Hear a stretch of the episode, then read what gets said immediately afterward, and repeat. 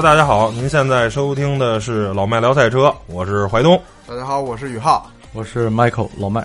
哎，本期节目呢，聊一下麦哥最佩服的 F 一车手之一吧。因为长时间的跟麦哥的沟通啊聊天中，我们知道麦哥最喜欢的就是塞纳，而且我们之前也做过一期关于塞纳的这个节目啊，一个人物志。本期呢聊的是麦哥应该是第二喜欢的 F 一车手了，就是这个阿隆索，那也是一位非常传奇的车手啊，有着。呃，很多这个冠军的经验，虽然现在暂时离开了 F 一赛场，觉得会回来吗？估计可能不会回来了。啊，我看新闻他说，这个二零二零二零二一年的这个规则大改以后，他对于回来是一个呃开放性的这么一个选择，现在有可能。现在在节目的录制期间呢，这个阿隆索也参加这个达喀尔比赛了。对对。我们在这个先摇住吧，阿隆索能取得。不能先完赛，先完赛，对对对，因为这个毕竟也不一样。这个 F 一的比赛，这种场地赛跟这个呃达喀尔，对对，达喀尔这种 野地赛，这种长距离拉力赛是完全不一样的这个比赛。呃，我只能说，对于第一次参赛的阿隆索来说，第一届比赛如果能完赛啊，先甭说最后名次怎么着，只要能完赛，中间不翻车、不出事儿、不超过最大给时，我觉得对于阿隆索来说就是成功。这其实如果他能，就像你刚才说，能正正经完赛，基本上就已经能进前十了。呃，我我认为啊，啊，没没没，应该能完赛的话，二三十辆车应该，因为他毕竟他的车还是最好的。就是他现在在丰田的这个达喀尔的赛车，相当于现在 F 一的法拉利的赛车。呃，他的队友阿提亚已经是去年的冠军了。然后现在唯一的厂队就是丰田。你像那个彼得汉塞尔啊、勒布啊，他们都不是厂队了。是，我觉得赛车的实力是毋庸置疑的，但是我觉得他个人的实力啊，他他开 F 一的实力，咱们。是吧？这个没毛病，但是开这个拉力赛的，我觉得，因为之前好像看过新闻，反正好像成绩啊，包括水平，其实不是特别好啊。因为这个确实啊，行，当然这就是呃延伸话题啊，随便说了几句，咱们还是回到这个正文啊，聊聊阿隆索那些年在 F 一这个围场里的这些啊一些奇闻异事啊，包括他大概的这么一个故事，是吧？嗯，因为就是麦哥特别喜欢这个阿隆索嘛，然后就是麦哥。你从你的角度说，就是说这个车手，对于你来说 有哪几个特性，或者比如说几个词能概括这一个车手的这个你最喜欢他的闪光点是有，比如说哪个哪些？几个词这个很难，嗯，但是我可以说，就是他给对手最大的，如果说他的车跟对手差不多的情况下，其实对手是很难战胜他。就为什么他能击败舒马赫？这有很大的关系，因为当时零六年击败舒马赫以后，后来零六年年底的时候，让托德当时是法拉利领队嘛，让托德说了一句，说这个小子就是费南多，他说阿隆佐呢非常善战，他用了这么一个词，非常善战，就是他知道怎么战斗，知道怎么在比赛的时候什么时候该收，什么时候该放，嗯，就是他的大脑一直在高速运转，而不是说只是在。就是在在在用天赋在开，而是用脑在开车，就是很聪明，很聪明，很很成熟，很成熟，而且心理素质极好。就是不管你给他在后边施加多大压力，不管你追他多少圈他可以让你过去，但是他你别想指望把他逼出赛道，就让他犯错啊，这就很可怕了。这个会给对手造成很大的压力。就是这是您对他的就是印象很深的，就是他其实可以很激进，他在激进的时候可以开的非常激进，但是呢，他不是那种就是蛮干，他是知道机会合适的时候他才会特别激进，但是那种情况是比较少的，在就是说大部分情况下他是比较冷静的一个人，嗯，对，因为我对就是阿隆索的一些就是。在在赛赛车技术上面的一些看法，就是他是一个极其稳定的一个人，就是他的圈速非常稳，非常稳定。因为包括他的驾驶风格啊，比如说，呃，前些年我看过一个就是对比的视频，就是他跟呃舒马赫在同一个弯道的那个追击的视频，他的踩油门的方法是非常线性的、很稳的那种，呃，把从呃这个松油门状态到全地板油，而。这个舒马赫是那种呃，在无限的这个点油门把转速拉高的这种这种方式，就是这明显产生了就是这两个车手的驾驶风格，也是代表阿隆索他其实是一个很稳定、很成熟。那也不能说舒马赫不成熟啊，这这只是一舒马赫的一种方式，呃，但是确实能证明阿隆索的呃某些稳定性也是。也能看出来，就包括他每站的成绩啊，不会有很大的那种落差。像早期的汉密尔顿，呃，比如说一战这个非常适合他，呃，汉密尔顿的这场比赛就会表现很好，但是不适不适合他，汉密尔顿成绩会很差的这么一个状态。对，是吧？对他基本上是这样，就是那个斯泰拉呀，嗯，阿隆索原来的工程师斯泰拉其实非常了解，斯泰拉以前当过舒马赫的技师。啊，然后呢，嗯，他他他他服务舒马赫，所以他很他很清楚这俩人对比。他是说，他说舒马赫是什么特点呢？舒马赫是是这样，就是舒马赫呢，他会突破极点，他有时候会做出一个突破这那个极限的一个动作，但是这个会导致他的圈速会在一个小幅度的一个抖动。啊，你看他多少圈连续十圈、二十圈的圈速，你会看舒马赫可能他会有一个小的波动，这圈速上。嗯。而这波动呢，可能在顶点的时候，你能看着舒马赫能做出超出常人的动作。嗯，就是这就像汉密尔顿，有点像。嗯，对，就是能超出常人不可思议的这种圈速出来。嗯，但阿隆索是什么情况？阿隆索是，但是舒马赫和汉密尔顿也有一个问题，就是他有时候偶尔的会有那么两三圈，突然又慢了。啊，对，啊，会有这种情况。早期的汉密尔顿更明显。早期更明显。然后阿隆索呢，他的情况是，他是。开始慢，但是他用不了几圈他就能找着这车的一个极点，嗯，然后他他不会突破极点，但是话他会一直停在这极点上，嗯，一直停在这车的极限上，而且每一圈都给你做出这圈速出来，这其实也很可怕，这是很可怕的，因为这个你在关键的时候下，你几圈下来一下，这这个时间就就给找回来了，嗯，成绩稳定是阿隆索的。这个第一个特点，那麦哥，你觉得还有其他的特点吗？我觉得心态好像也特别好。他的防守，嗯，他的超车能力其实也不差。很多人只是说他超车没有汉密尔顿、维斯塔潘看着那么华丽哈，咱们说没有那么精彩华丽。但是他的超车其实是有点像里卡多那种，怎么说呢？就是你别让我逮着机会，逮着机会我一下我就把你干掉，就是就我就一下。就像日日本武士决斗似的，我就一刀就让你毙命。你看他他那年就是二零一七年一八年吧，我记得是，嗯，在那个匈牙利站干塞恩斯，那就是给塞恩斯好好上了一课。塞恩斯仗着自己车快，他觉得他能把阿隆索给防住，结果到第一个弯转转过第一过了第一个弯角，就阿隆索实际上是从那个外线吧就把他给过了啊。先是过了以后，然后。后边第二个、第三个弯，阿隆索实际上他是已经预判到第二个和第三个弯都应该怎么走了，然后他他实际上是在第三个弯才才把这个事儿给赢给给赢下来，哎，把给塞恩斯上了一课。塞恩斯他只只判断这一个弯角，嗯，他没有判断后边两个弯角。阿隆索实际上他脑子里为什么说他会开车？他脑子里实际上是在预判后边几个弯角会怎么走，就是他脑子里是整个赛道的整个赛道图有一个。高度的一个战略性的 对对对战略性的一个预知动作在这里。我做这动作不是说为了这个弯把你干掉，下弯你再把我超回来那不行。对我这个弯可能会吃点亏，但是看似我吃亏，咱们到第二弯、第三弯咱再见，也许你就吃亏了。是，这这是非常厉害的。所以塞恩斯当时就是没预没预料到，就是被这么扒掉的。当时。那其实就是，那你就是说到了这个阿隆索这个进攻能力，呃，没有虽然没有这么华丽，但是呢，您对于这个阿隆索的防守能力，其实他最强的就是防守，最强就是防守。咱们说两个最强能力吧，其实他下雨也很强，嗯，他在雨天的表现的圈速非常稳的，啊，这还是稳嘛，啊，对，但是他真正最强的就是防守，就是防守，他的防守真的太可怕了。为什么呢？呃，咱先不说以前的战绩，就说一七年第一站吧。然后那个他开那个迈凯伦那那个是那什么烂车呀？就是当时确实很烂啊。然后防维斯塔潘，你知道吧？嗯。然后我记得特别清楚，防维斯塔潘在澳洲防了维斯塔潘，我记得防了二十圈还是多少圈？维斯塔潘当时就是过不去，就当然，澳洲那站确实不好超车。对，这你必须得占点便宜嘛，要不然您那车那么烂，你怎么可能防住？你不可能防住的。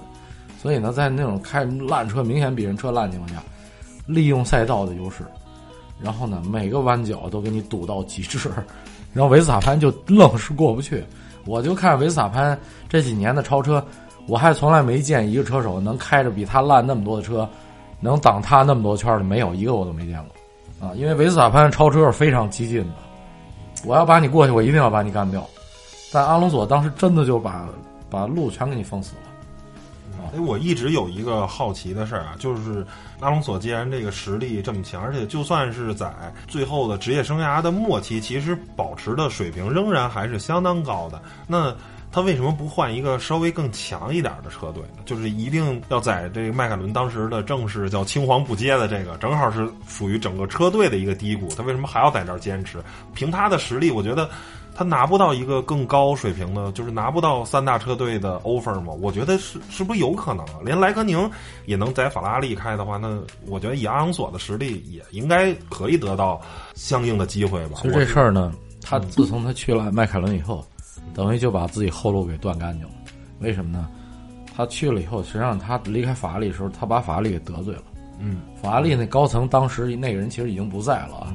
那当时那法拉利那高层也把他得罪了。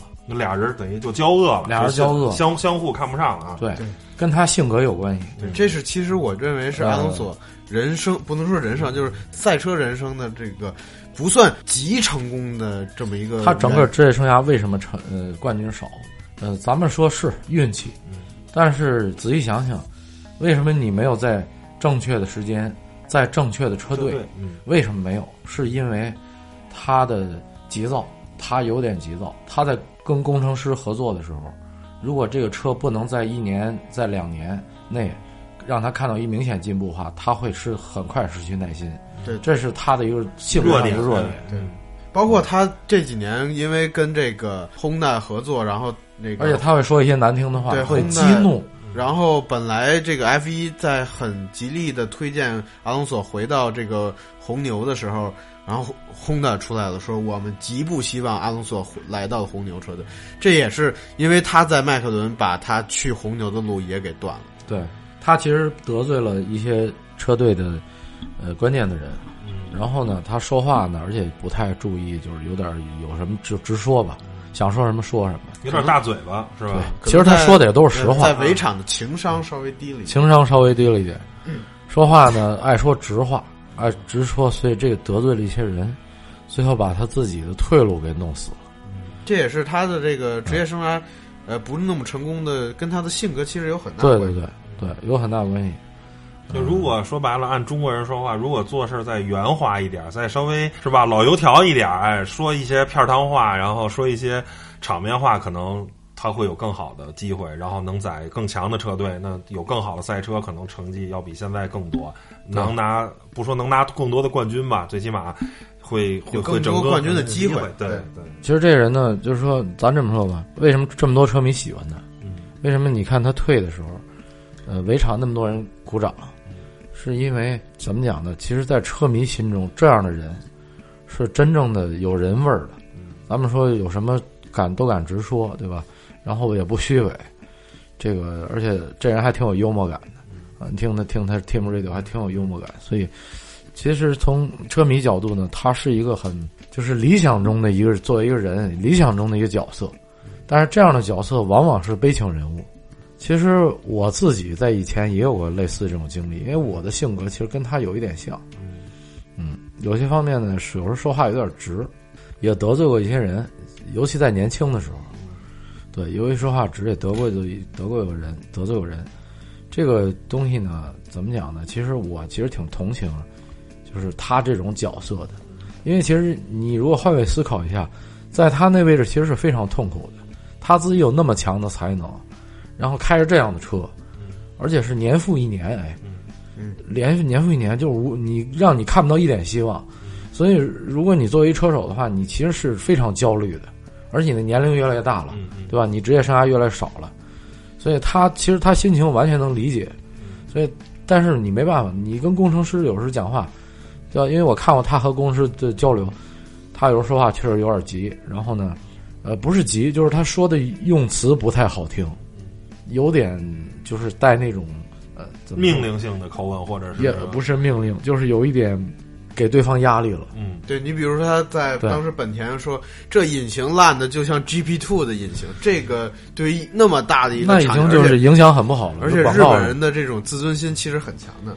对，他在私底下跟工程师讲话时，他也容易给工程师造成压力。对，比如说你是工程师，我是车手，我对车不满的时候，我应该跟你说，对吧？没关系，我应该鼓励你，对吧？咱怎么把这事儿、把这车毛病给找出来？但是他有时说话呢，有时候会说：“你你看这车几站下来了，我觉得还是这样子，没有进步。我对我觉得咱们不能再这样了。”而且他脸脸色会很不好。如果你想想，如果我我沉着脸，我跟你说一套这句话扔给你，你是工程师，你听完以后你会什么感觉？你会压力非常大。其实有些时候也不是，不见得是工程师的问题。工程师也理工程师也想，谁不想拿冠军？对吧？谁不想车快？工程师也理解他的痛苦。工程师当时听完他说话，这工程师低着头，一句话也不吭的。俩人俩人脸色都不好看，俩人脸色都不好看。就是这个这个经常会造成这么一个僵局，就是他们在在这个沟通上。这是一种恶性循环。这时间久了以后会影响团队士气的。对，嗯，简单回顾一下他的这个职业生涯吧。我说。因为确实从后面看应该算是一个悲情英雄，但是我觉得刚开始还算还可以吧。他的年轻时候的时候，其实好像比就打破了舒马赫的这个垄断啊，对啊什么的，应该还算高开低走吧。我觉得他算是第一个把车王打下神坛的这么一个。高他是第一个历史上唯一一个，呃，就是当然历史也给他这机会了哈。对咱说拿着同样的车，拿着跟舒马赫的驾驶的，就是。性能非常接近的车，把舒王车王在在巅峰状态时候给愣给拉下来了。嗯，对，他是唯一一个做到这个的。就是那麦哥，就是评价一下他在雷诺的这个，就是他算他职业生涯的初期吧。你认为在雷诺的崭露头角的这个初期，是什么因素决定他能在这个雷诺车队这么成功？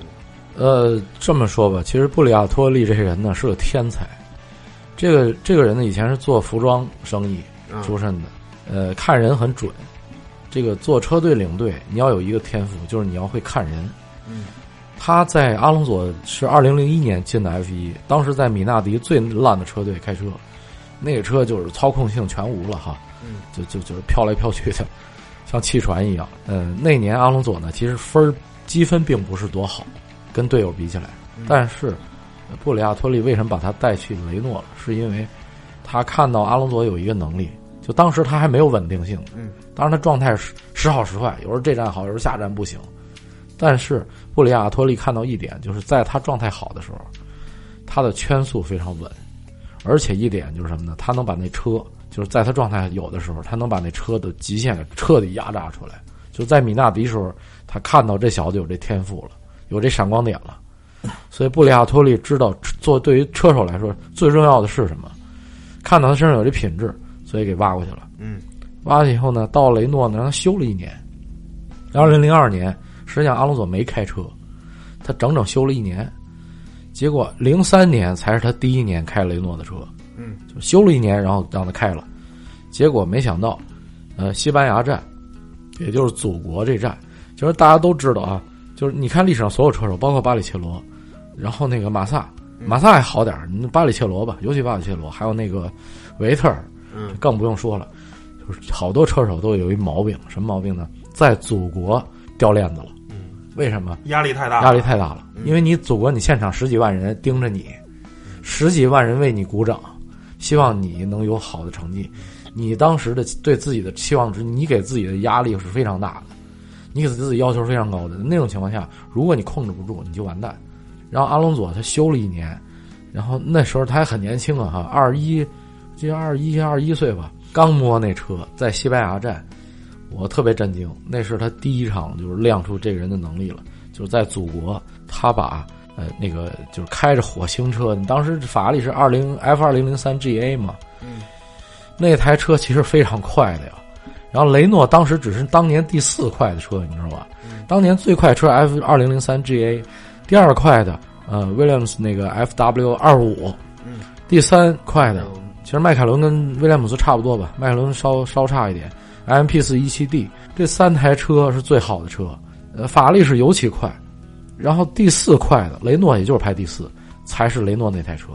然后阿隆索开着他妈第四快车，在西班牙，在祖国，愣是排位赛拿个第三名，然后正赛把巴里切罗给干掉了。嗯，巴里切罗开的是法拉利，愣把巴里切罗给干了，然后又把那个小舒马赫，他追小舒马赫追了好几圈，最后把小舒马赫给也给憋。逼着犯错了，他超过去了。小舒马赫开的是威廉姆斯嘛，也比他车好。对，然后干掉呃巴里切罗，干掉小舒马赫，干掉两台比他强的车，直逼舒马赫那冠军，差点追上舒马赫。结果舒马赫夺冠，他拿一第二名。内战比赛其实是他人生中第一次，就是闪光点啊，就是他整个职业 F1 职业生涯吧，就西班零三年西班牙站。然后这个在雷诺的话，所以布里亚托利就发现了这个人。可以培养。紧接着后面当年就是匈牙利站，匈牙利站拿了杆位不说，把全场都给套圈了，几乎把呃还把舒马赫给套圈了，特别奇怪。然后内内内战比赛呢，反正不说夺冠了，就真的套圈好多人，也是开出一个很奇葩的水平。然后所以零三年，他真的是嗯怎么说呢？就是他人生一个崭露头角吧。小子刚，所以我说好的车手。你不需要等他第二年，你只要给他一年，他刚进来你就能看出来这是这是块料，这不是一般人，啊，一般人干不到的。你想心理素质这东西，你一般人得培养嘛，对吧？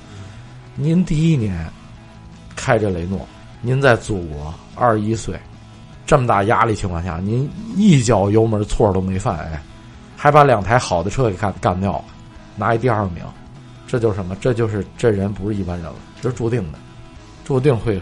只要有台好车，这人以后肯定出成绩。所以说，后面呢，咱就继续说了。零四年，呃，他状态一般。零四年呢，就是怎么说呢？是他的一个不太稳定一个时期，有时候好，有时候不好。啊，这站好，下站不好，反正就是不太稳定。自己也对自己的这个成绩不太稳定，不太满意。但是布布里亚特利呢，我觉得，呃，怎么说呢？他幸亏他对他有点耐心。啊，没有把他给，就是说赶走或者给他降级，能算是他的伯乐了。呃，对，就是就是说给了他一定时间，所以零五年就赶上了，就是正好赶上来了一台好车，结果这小子马上就出第一站就表现出能力了，就连续超车。其实零五年咱这么说吧，就是说当时是不看好阿隆索的，当时因为我觉得从绝对速度上来看，当时 Kimi Raikkonen 是非常快的啊，那绝对速度非常吓人。我以前毕竟是哈基宁的车迷。所以我觉得 Kimi 他至少他他有芬兰人的那那个极速的那种那种天赋，哎，这个是没毛病的。然后当时 MP 四二零那台车也是呃一台神车，所以当时 Kimi 驾驶那台车，我当时就认为说这个阿隆佐是够呛，我感觉。但是没想到呢，呃，那车稳定性太差，可靠性太差，老爆缸，呃，所以说这当然这这是阿隆佐赢的一个原因了，但是。我开始也是认为阿隆索在捡皮夹子，捡了一年皮夹子，就是人家老爆缸嘛，嗯嗯，全是你给捡着了。但是后来到结尾的时候，我又重新看了一下那个赛季，我发现未必是原因全在这里。为什么呢？因为 Kimi，你如果看他的排位赛表现那年，他的车比阿隆索车要好，但是他的排位赛却有几站他输给阿隆佐了，这是不应该的。嗯，比如银石。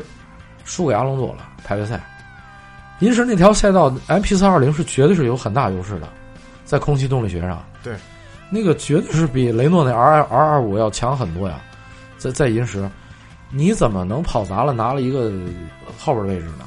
阿隆索当时是干位啊，蒙托亚第二名啊，我记得是，然后 Kimi 我记得拿一第三好像是，排位赛他居然输了，所以说这是他的问题，不稳定。啊，对，蒙扎他也跑砸了。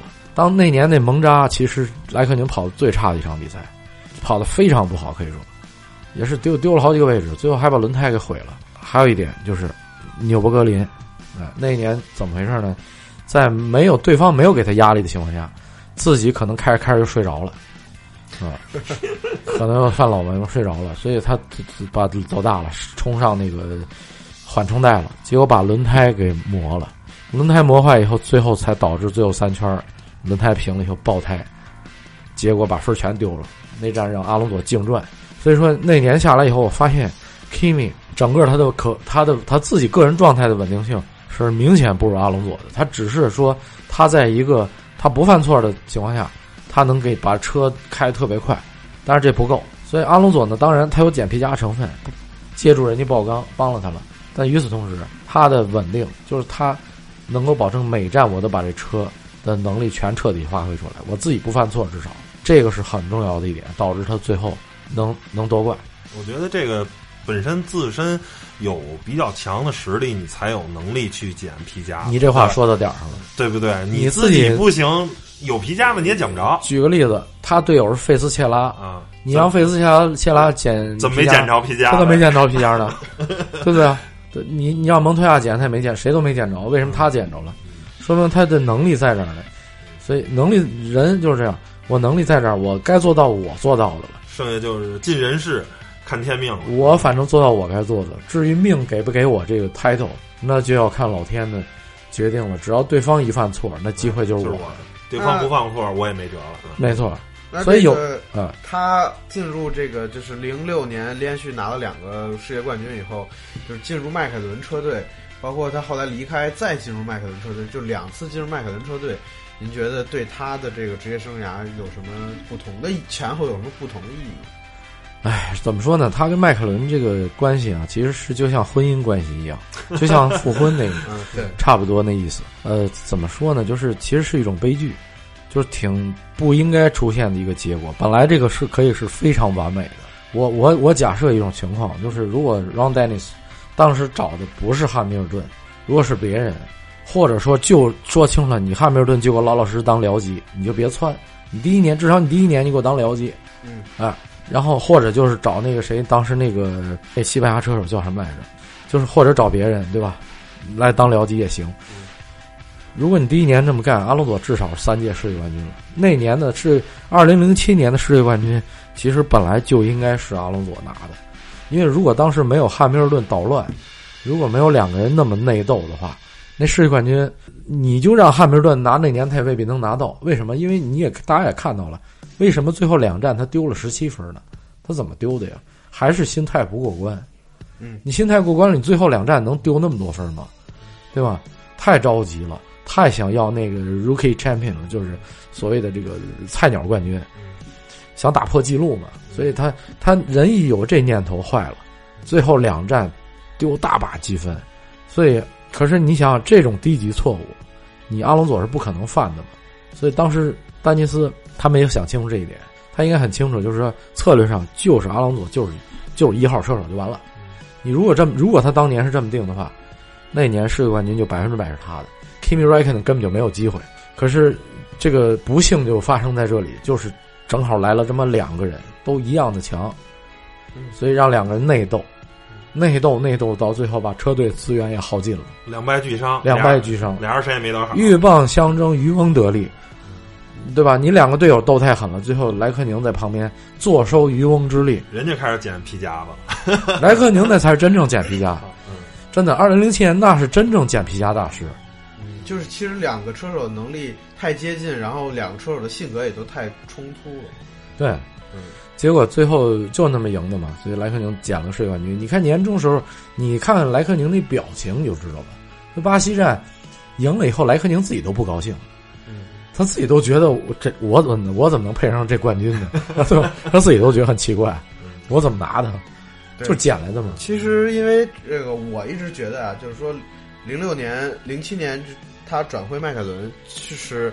对于他本来的职业生涯，大家都是有一个期待的上升的，因为毕竟当时的迈凯伦车队要比雷诺车队要高一个级别。对，对。然后，但是他在那里面待的，发现啊，原来就像麦哥说的，这个婚姻不是只是两人甜蜜期过得那么简单，对，有很多别的问题在里面，也导致了后来阿隆索跟迈凯伦因为这个什么间谍门也撕撕了。他这东西有一个理解，就是就像婚姻新新婚夫妻最容易吵架。对，然后呢，他有很多东西他需要磨合，需要理解。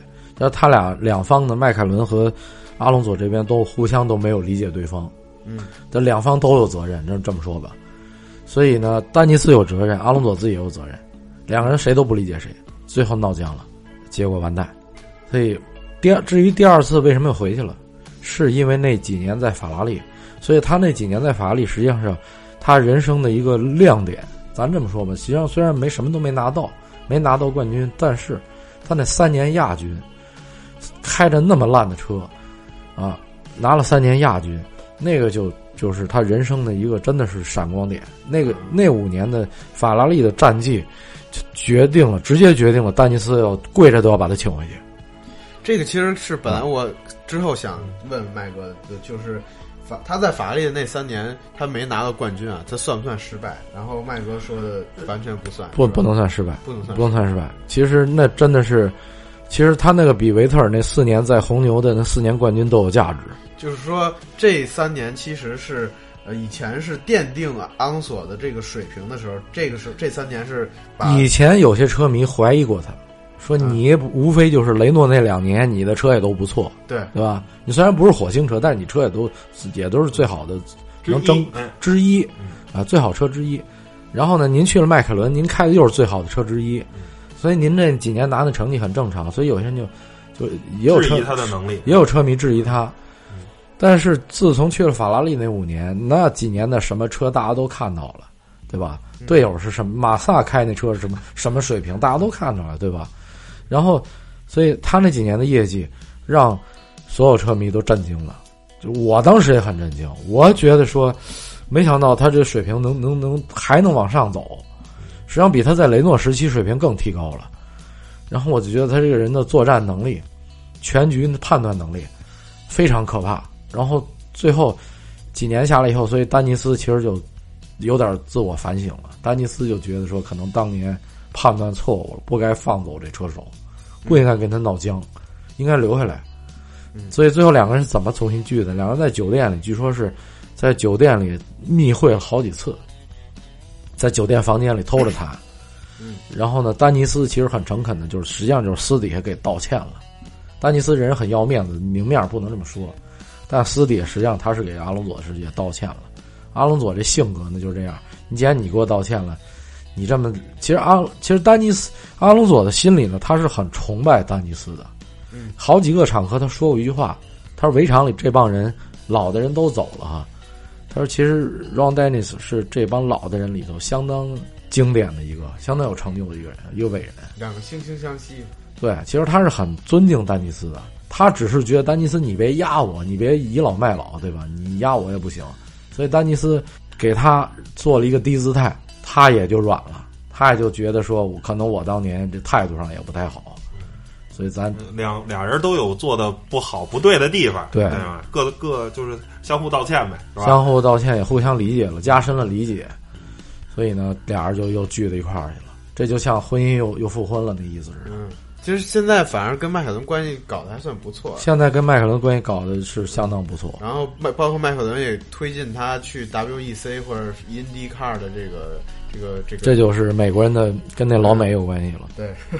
那其实我对我印象很深的是，就是阿隆索回到迈凯伦以后，因为迈凯伦这这几年车就前几年车也确实不怎么样。然后其中有一个镜头是一几年的那个匈牙利站，然后。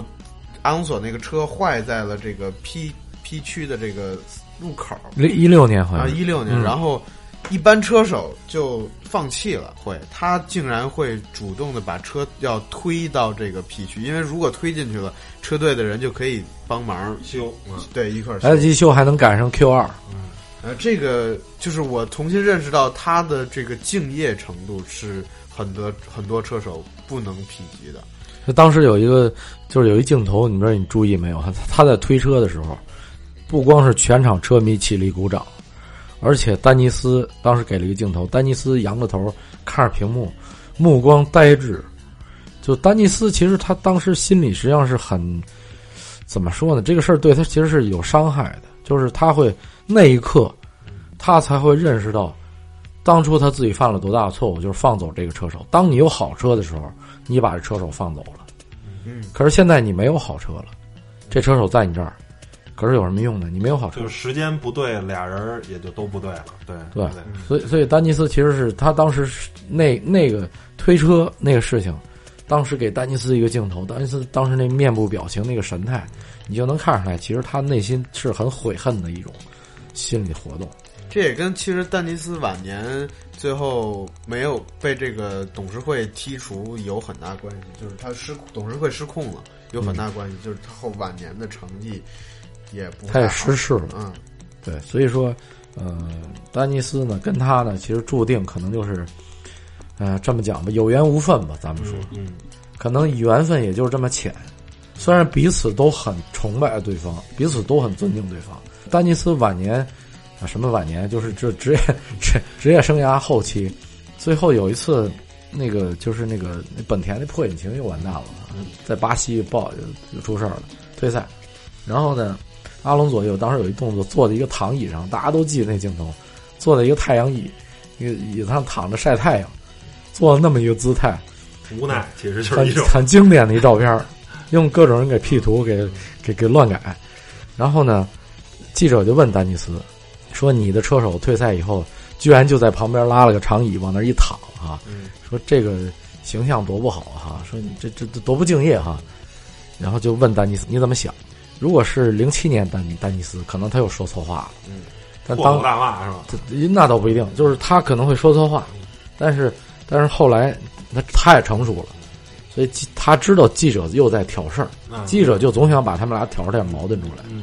他就说了一，他跟记者这么说，他说这个这个阿隆佐呢，他说是我我认为他这么做一点，首先一点问题没有，他这么做呢还有点幽默感，我觉得还挺好的，而且他这么说，他说他说我都告诉你们记者说，他给了阿隆佐这么一评价，他说这是我我人生合作过的所有的优秀，因为了解丹尼斯都知道，他人生中除了舒马赫以外。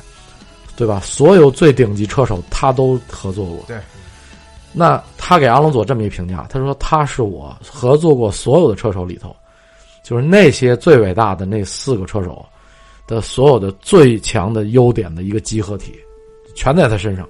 他有那四个人所有的优点。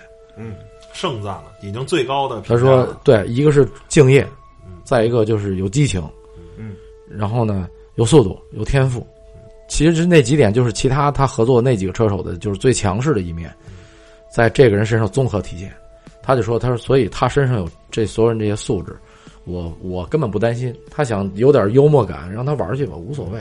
不如叫什么不伤大雅的这些事情，无所谓。对，像鸡毛蒜皮这种小事无所谓。所以他非常清楚了，就是在他职业生涯后期，如果有台好车的话，咱们假设说，如果本田当时成功了，如果迈凯伦当时车也不错。”那他俩真的会再创辉煌，嗯，因为丹尼斯可不是一般人，对，一旦有好车的话，丹尼斯可是知道怎么赢比赛的人，嗯，他很清楚这比赛能怎么能赢下来，而且再加上他当时的状态是百分之百的给阿隆索绝对一号车手地位，对，他已经完全的信任了这个车手，所以在那种情况下有台好车，其实那几年是是阿隆索是绝对有戏夺冠的，再加上队友是巴顿。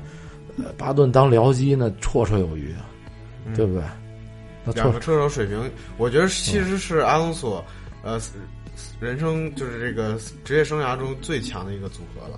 真的是最强。如果当时有好车，他和巴顿组合，绝对是比，甚至会比汉密尔顿和呃罗斯伯格一点都不差的。对，我可以这么讲。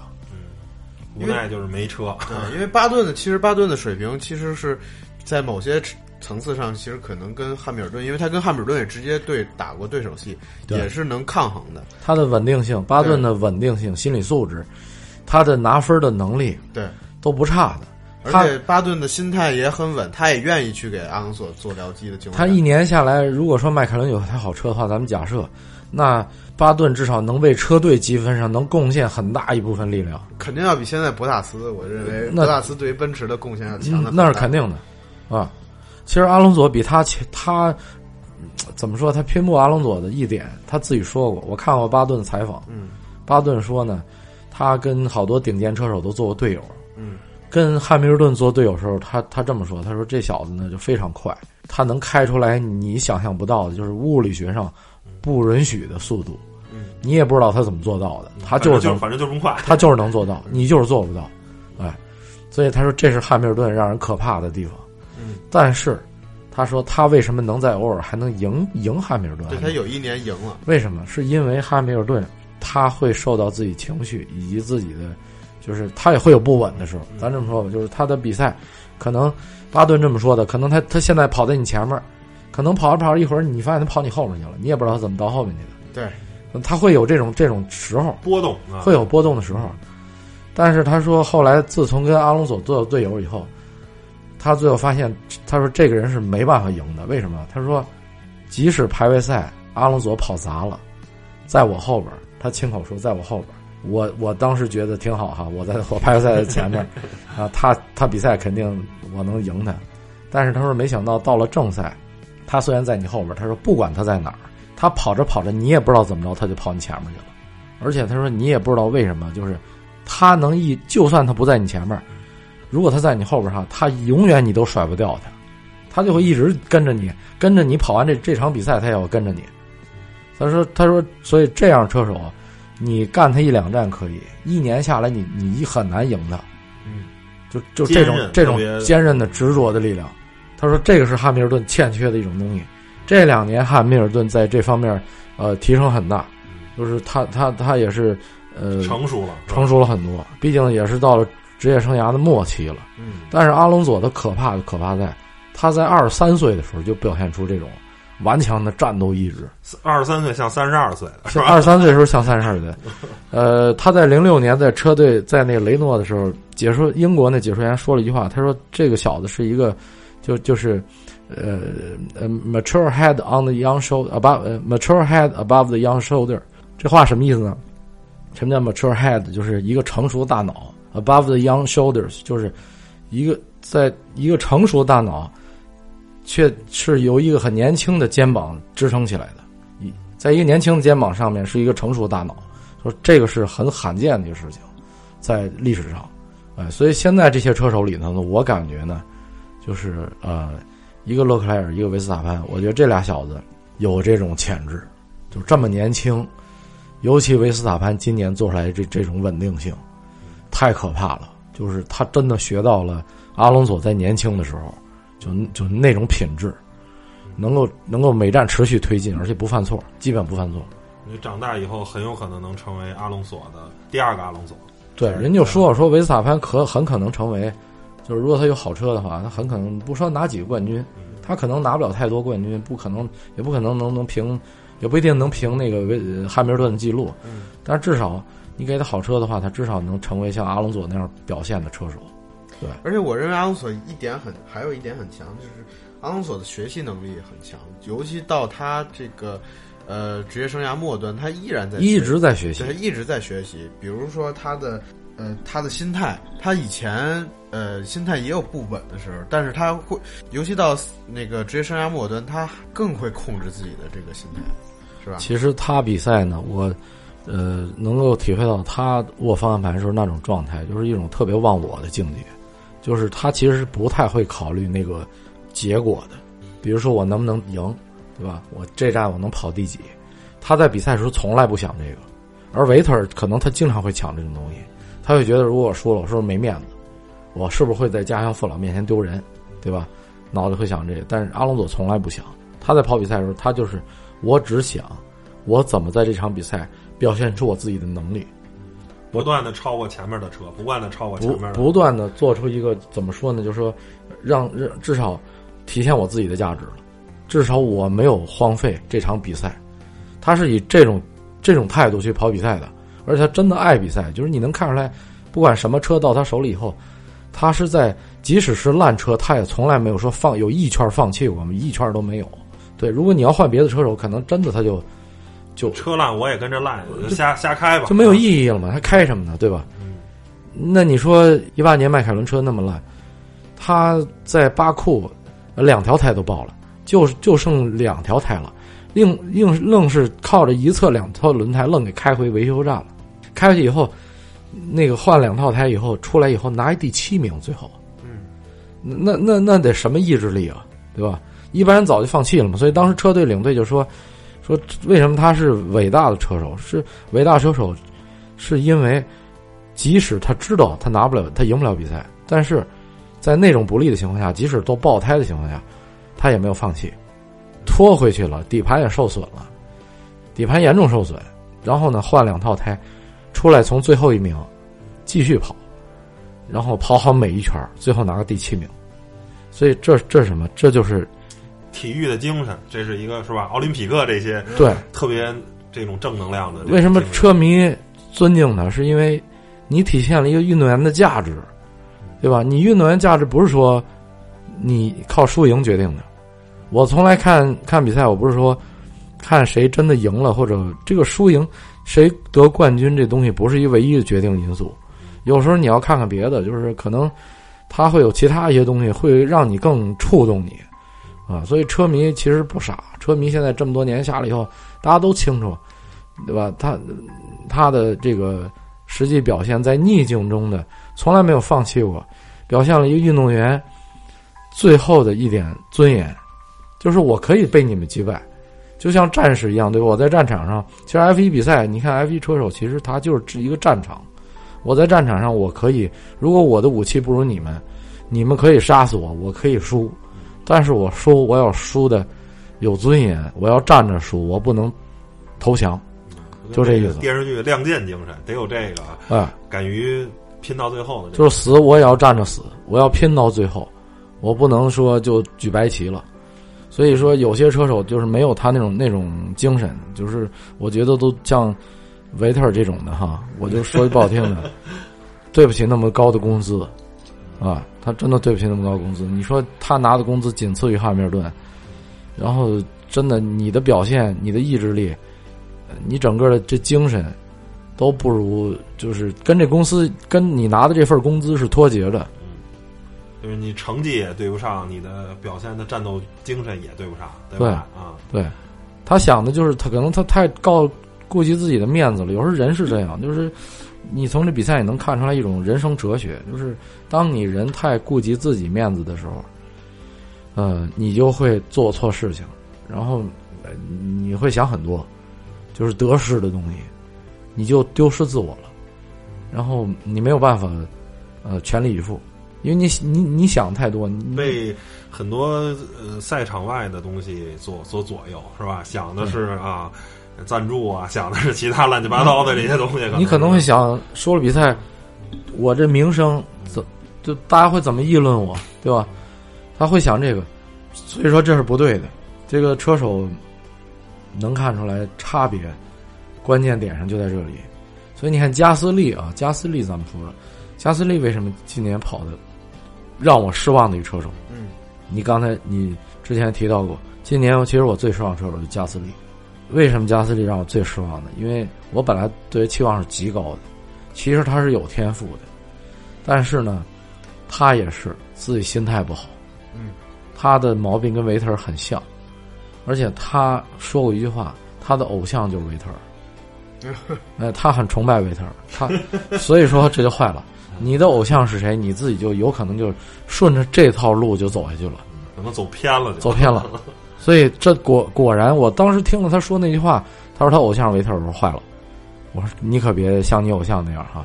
结果果然，果然今年，因为他队友太强，因为维斯塔潘太强，所以他就丢掉自我了。他没有办法像里卡多那样。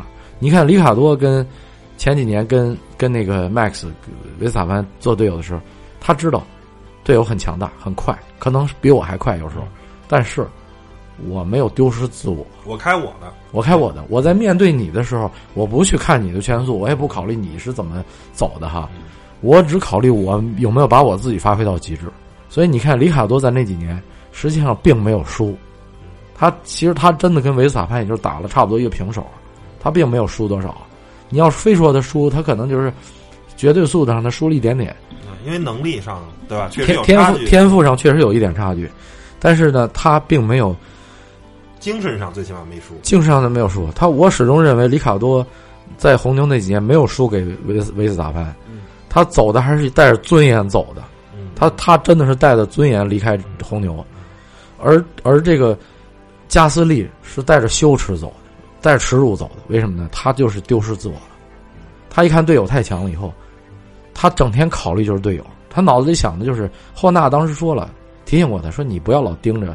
你你隔壁库房那那台车是是怎么弄的？你就先考虑你自己怎么怎么跑，就就完了。那我们回到阿隆索啊，就是阿隆索现在也暂离 F 一了，然后就是说，呃，他之前一直说我想拿这个什么赛车的三满贯，是 WEC 勒芒，然后包括印第五百也好，然后现在 WEC 已经拿到这个成就了，就是您觉得，呃，他现在未来这个印第五百还有没有机会，或者或者他这个达喀尔的成绩，您觉得您会有什么？我对他首先啊，我对他跑达喀尔，我一点希望都不抱。差不多，基本上都是这观点。为什么呢？因为这么说吧，就是场地赛跟这野地赛，这实在差别太大。这个驾驶方式啊，这这这是天地之差，这根本就不是一回事儿了。甚至我觉得可能比摩托 GP 跟 F 一的区别还大。就对，就就是 你不能说更大，反正差不多吧，差不多，真的就跟他让他转转会两轮的难度差不多大了。就这这完全就不是一种比赛了，可以说是。哎，不是一回事了。所以说，他能去跑，能完赛就可以了。我不指望他能夺冠。就阿隆索自己说的，说勒布都没拿冠军，我就是吧，完赛就行。对，阿隆索自己原话，心态，他只要能正常跑完比赛，然后能拿一个名次，我觉得就第十、第八、第五，是吧？都行，就就已经相当可以了。因为历史上你看，所有的 F 一车手，包括哈基宁，包括 Kimi，跑拉力赛成绩都很烂。对，那都不行啊。那还不是达喀尔呢，那还有一点公路的。库比卡直接给职业生涯干废，库比卡都栽沟里去了。所以说，真的就是就就是他们这些场地赛车手不适合跑拉力赛。你让他去硬跑，那也就是就是玩就是仗着阿隆索他适应能力强，仗着他有那适应能力这种天赋，打打酱油也是去硬扛一扛，也就这样了。啊，我这个我不抱太大希望。那印地呢？印地的话，呃，这么说吧，嗯，他岁数也大了。这东西呢，印地当然对年龄要求没那么高，可是他也得尽快跑，也就是这两年了。如果这两年他不跑的话，他也没什么机会。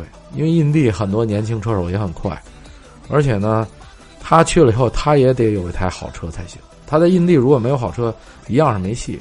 因为印地的车实际上它是印地五百是这样，最后那最后那二十几圈才开始真正发力，嗯，前面那那那几百那几百圈。那那那那那都都是那个，就是说大家在互相互相争位置，但是没有把劲儿使足，直到最后二十圈的时候，开始拼命发力了。那最后二十圈争的特别厉害，所以他的发动机必须要特别稳定可靠才行。所以这个不好说，你看他能去什么车队，这东西也有运气。嗯，我但是我是这么看的，就是只要他拿到一个好车队的车，只要发动机可靠，哎。我觉得这两年他要进去尽早开的话，还是有机会的，还是有机会，嗯，能能夺冠。因为毕竟印地跟风米罗万它还是有一些相通的东西。他至少驾驶手感上接近亲，还算是，那就是远房亲戚，一点血缘没有的。他至少他在那路面上，他握方向盘，对这轮胎、轮胎和路面这抓地的给车手的反馈，他感受到的那个抓地的感觉是是很接近于 F 一的。啊，但是跟拉力就不一样了，拉力它感觉不到，当你车手感觉不到抓地力的时候，你你就不敢跑了。而且也没有固定线路，你自己看着开，对吧？就几个强制打卡点。对，有意外啊，对吧？对，不确定性东西太多了。没错。嗯，行，那这期节目聊了聊这个阿隆索整个职业生涯，然后如果大家觉得这个有很多想关于阿隆索的想说的话，也可以给我们留言。那行，本期节目。一期也说不完，因为他的故事太多了，所以一期就只能大概简单概括一下。对，然后在陆续后面的节目，我们会反正持续聊吧，然后也算做一期节目给呃阿隆索致敬一下，然后也希望他在达喀尔的这个比赛中能完赛，能取得名次相对靠前的名次。嗯，行吧，那谢谢大家收听本期节目就到这儿，拜拜。